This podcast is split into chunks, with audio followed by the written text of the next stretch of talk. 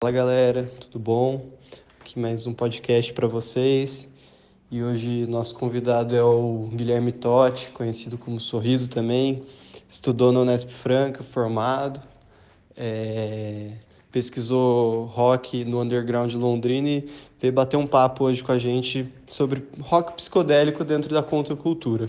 Sorrisão, primeiramente, mano, é... toda vez que a gente fala em contracultura, as pessoas veem, veem imagem de Woodstock para elas. E Woodstock, como todo mundo sabe, de senso comum, é, é um evento de rock.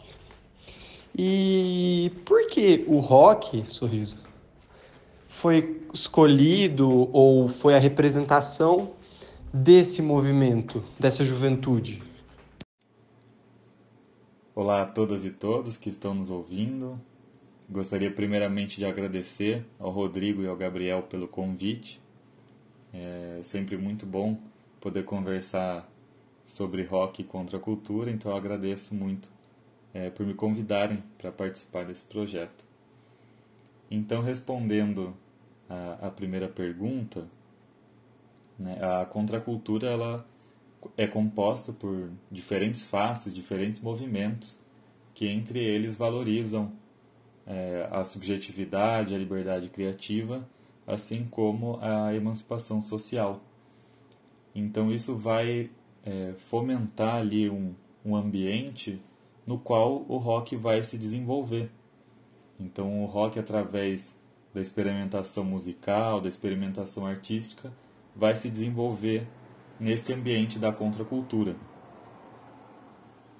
E o rock então ele vai expressar esses valores da juventude da contracultura através da música. Né? E é importante também a gente falar aqui que a, a juventude, né, essa ideia de juventude, ela não existia até então. Né? A partir da contracultura ela vai começar a existir para além de um nicho de mercado, por exemplo, e além de uma questão é, de uma idade que fica entre infância e a idade adulta, né? A juventude vai começar a se expressar como com as suas próprias ideias, né? Então, é importante também salientar que essa ideia de juventude, como a gente conhece hoje, ela vai também começar a tomar forma nesse momento da contracultura. A juventude de 60, ela tinha em mente que ela precisava mudar o mundo e ela buscava em vários meios é, expandir seus horizontes. Por exemplo, o, a utilização de LSD, o ácido, por esses jovens era muito grande. É, muitos deles se convertiam a religiões orientais. Eles encontravam inúmeras maneiras de expandir o, o horizonte. O rock ele se encontra como uma outra maneira de expandir o horizonte dessa juventude, ou ele seria a síntese dessas uma síntese musical dessas expansões? Essa é uma pergunta muito interessante, né? E como eu estava falando na primeira pergunta, é, o rock ele é uma expressão musical da contracultura, né? Então, o rock ele assimilou é, diversos valores que estavam ali presentes na contracultura, valores da, das utopias né, da contracultura. Então, é, a subjetividade, por exemplo, está muito presente nas experimentações musicais, é, do rock. E, inclusive, as experiências com drogas vão é, servir muito ao rock como uma referência para a criação artística. Né? Então, em meados da década de 60, é, a gente pode observar que houve uma difusão bastante grande do LSD em Londres, por exemplo. E isso vai servir para os músicos, para os artistas do rock, como uma referência para a criação artística. Né? Então, se antes ali em meados de 60, é, começo da década de 60, a gente pode é, ver letras de músicas fazendo referência ao uso de, de ácido, por exemplo, de LSD, já em 67, por exemplo, a gente já vê músicas que é, não fazem referência apenas nas letras, mas a própria a própria sonoridade, os timbres utilizados fazem uma referência a, a, a experiência de se utilizar LSD. Então, a gente observa que a própria música né, do rock ela vai trazer é, uma proximidade à experiência de, de utilização de LSD. E se mais no início do rock a gente observa essas experiências com as drogas é, mais nas letras da, das canções, com o passar do tempo a gente observa também que as próprias músicas elas vão fazer uma referência à experiência do uso do LSD. Né? Então, a, na construção de melodias, é, em usos de timbres diferentes, que vão fazer uma referência a experiências de, de se utilizar o LSD. Antes da década de 60, o rock era bem diferente e a década de 60 foi extremamente marcante para a história do rock porque muitas mudanças aconteceram.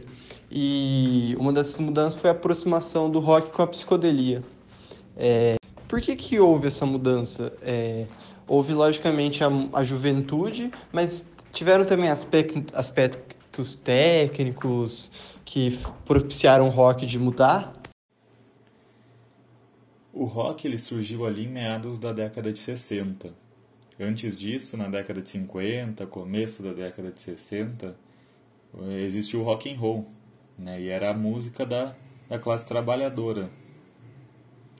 Já na, em meados da década de 60, ali durante a contracultura, o rock ele vai ser entendido por ter uma intenção artística mais séria, né, mais profissional, diferente do amadorismo que existe na, no rock and roll. Né? Então, é, se a gente for ouvir músicas é, de rock e rock and roll, a gente vai perceber que o rock and roll tem até uma característica de ser é, mais dançante e tudo mais. Então, o rock ele surge com é, com essa questão de ter um profissionalismo a mais, né? Então o rock ele foi se elevando à categoria de arte e uma arte que expressava os valores da juventude e da contracultura. E até é difícil a gente colocar o rock como um gênero musical, né? Porque pela diversidade que existe no rock, é, é, não, não tem como a gente colocar ele em caixinhas né, que, que o mercado coloca para vender produtos. Né? Então o rock, inclusive, ele assimila diversos gêneros musicais, como o folk, o blues, por exemplo. Então é difícil a gente dizer que o rock é um gênero musical, porque ele tem ele não tem formas pré-estabelecidas, né, como os gêneros musicais. E para que o rock pudesse então se desenvolver, também foi preciso que o próprio formato no qual ele, ele era gravado também se desenvolvesse. Então, no final da década de 40, foi criado o LP de vinil, o long play. E o LP de vinil permitiu que a duração dos discos fosse aumentada, né, de 4 para 30 minutos. Então isso possibilitou que o rock pudesse é, criar músicas para além né, desse padrão que era estabelecido antes. Falando da sua pesquisa, é, no seu TCC, né, você enquadrou a contracultura como um momento único da história que não iria se repetir mais, né? Tem como estar falando para a gente mais sobre isso e também aproveitar para você falar para a gente sobre o porquê que você pensa que os eventos da, da contracultura eles começaram e terminaram na década de 60? Tem como estar falando para gente? Para responder essa pergunta, eu faço uma referência ao Theodore Roszak, que foi um acadêmico norte-americano, e ele escreveu um texto que em português foi traduzido como A Contracultura, né, o título A Contracultura e ele escreve justamente em 1969. Então, lá no calor do momento da contracultura, ele escreveu esse texto. E o que, que ele diz para a gente? É, no pós-Segunda Guerra Mundial, foi um período de reconstrução dos países europeus. Né? Esses países inseridos no capitalismo estavam estão se reconstruindo da, da Segunda Guerra. E nesse momento, se desenvolve nesse país aquilo que o Rosak chama de tecnocracia, O que, que é a tecnocracia? É, a técnica, a burocracia do mundo empresarial, né, a burocracia das empresas, ela passa a orientar não mais apenas o mundo empresarial, o mundo corporativista, mas também orientar toda a vida, né, desde o âmbito político até a esfera individual. Né, isso que o Rosak chama de engenharia social. E a contracultura jovem vai se opor, então, a isso, né, a estrutura social. Então é por isso que eu partilho da ideia de que a contracultura foi um processo histórico específico, né, que teve início ali na década de 60. Mas a gente tem também autores que defendem a contracultura, né, o termo contracultura, como um conceito, né, um conceito que pode ser utilizado para diferentes períodos históricos a contracultura não ficou restrita só aos Estados Unidos, né?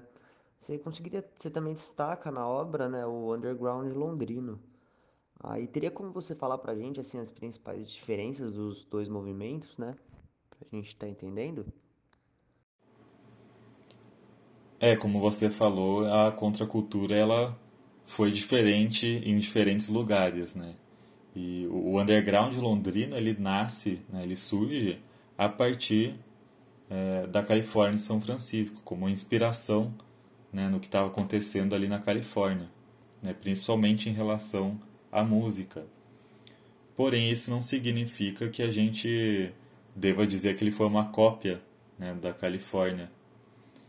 É, assim como acontecia em São Francisco, o rock de Londres ele também vai trazer é, novas ideias, novas experimentações musicais, é, vai beber muito da fonte da cultura e da filosofia oriental também, né? além de, claro, da, dos experimentos com drogas, é, a ideia da, da arte como uma expressão de um modo de vida. E o rock britânico de Londres, né, do underground londrino, ele também foi muito criativo e diversificado também. Ele busca é, inspirações também nas próprias tradições musicais e literárias da Inglaterra. Então a gente é, tem mitos ingleses, né, de origem inglesa, que vão influenciar nas canções do rock britânico, obras literárias como Senhor dos Anéis, Alice no, no País das Maravilhas também vai influenciar bastante a cultura do, do rock londrino. É interessante a gente dizer também que dentro dos Estados Unidos mesmo é, tinham diferenças, por exemplo, entre costa leste e costa oeste, desde o do consumo de drogas até a, a sonoridade das canções, por exemplo. Né? Enquanto na costa oeste, né, lá, na, lá na Califórnia, em São Francisco, as drogas mais consumidas eram maconha e LSD, já na costa leste a gente tinha o consumo de cocaína e heroína, por exemplo. Então isso também influencia na sonoridade e nas temáticas que eram trazidas nas canções de rock da costa leste. Achei bem legal essa parte da sua tese, né? Que você demonstra que os freaks bebiam muito da mitologia, de livros infantis, até mesmo de Senhor dos Anéis, né? Para compor, que nem você mostra lá na sua análise sobre Led Zeppelin. Você conseguiria dizer outros exemplos para a gente de, de outros compositores que também bebiam dessa fonte? Complementando, né? Depois você responder essa para a gente. Tem como você também falar um pouco sobre essa relação né, entre o Led Zeppelin com o Tolkien? É, no ambiente do rock psicodélico, muitas obras literárias foram popularizadas, né? entre elas O Senhor dos Anéis, As Crônicas de Narnia, que inclusive é, Tolkien e o Lewis eram amigos, né, os escritores Senhor dos Anéis e as Crônicas de Nárnia. Ursinho Pooh também, Alice no País das Maravilhas. Então, vários temas é, ligados à fantasia, à mitologia também, eram explorados tanto nas letras como também nas sonoridades da psicodelia britânica. É, é, não só o Led Zeppelin traz obras literárias nas suas canções, mas a gente pode citar, por exemplo, Pink Floyd, Jefferson Airplane, é, várias bandas que é, fazem referência a obras literárias como essas que eu citei nas suas canções. E as obras literárias também não se restringem apenas às canções de rock, né? A gente observa o surgimento de várias revistas ali no underground londrino, inclusive uma delas é, homenageia o Gandalf. Né? No ano de 68, um grupo do underground londrino foi é, fundado por um cara chamado Mus Murray, é, para fim de realizar meditações e uso de maconha LSD, eles criaram uma revista chamada Gandalf's Garden, né, o Jardim de Gandalf. É, para quem não, não conhece O Senhor dos Anéis, Gandalf é o, o mago, o, o cinzento. então, até na, nas revistas do underground londrino, a gente observa referências a essa literatura.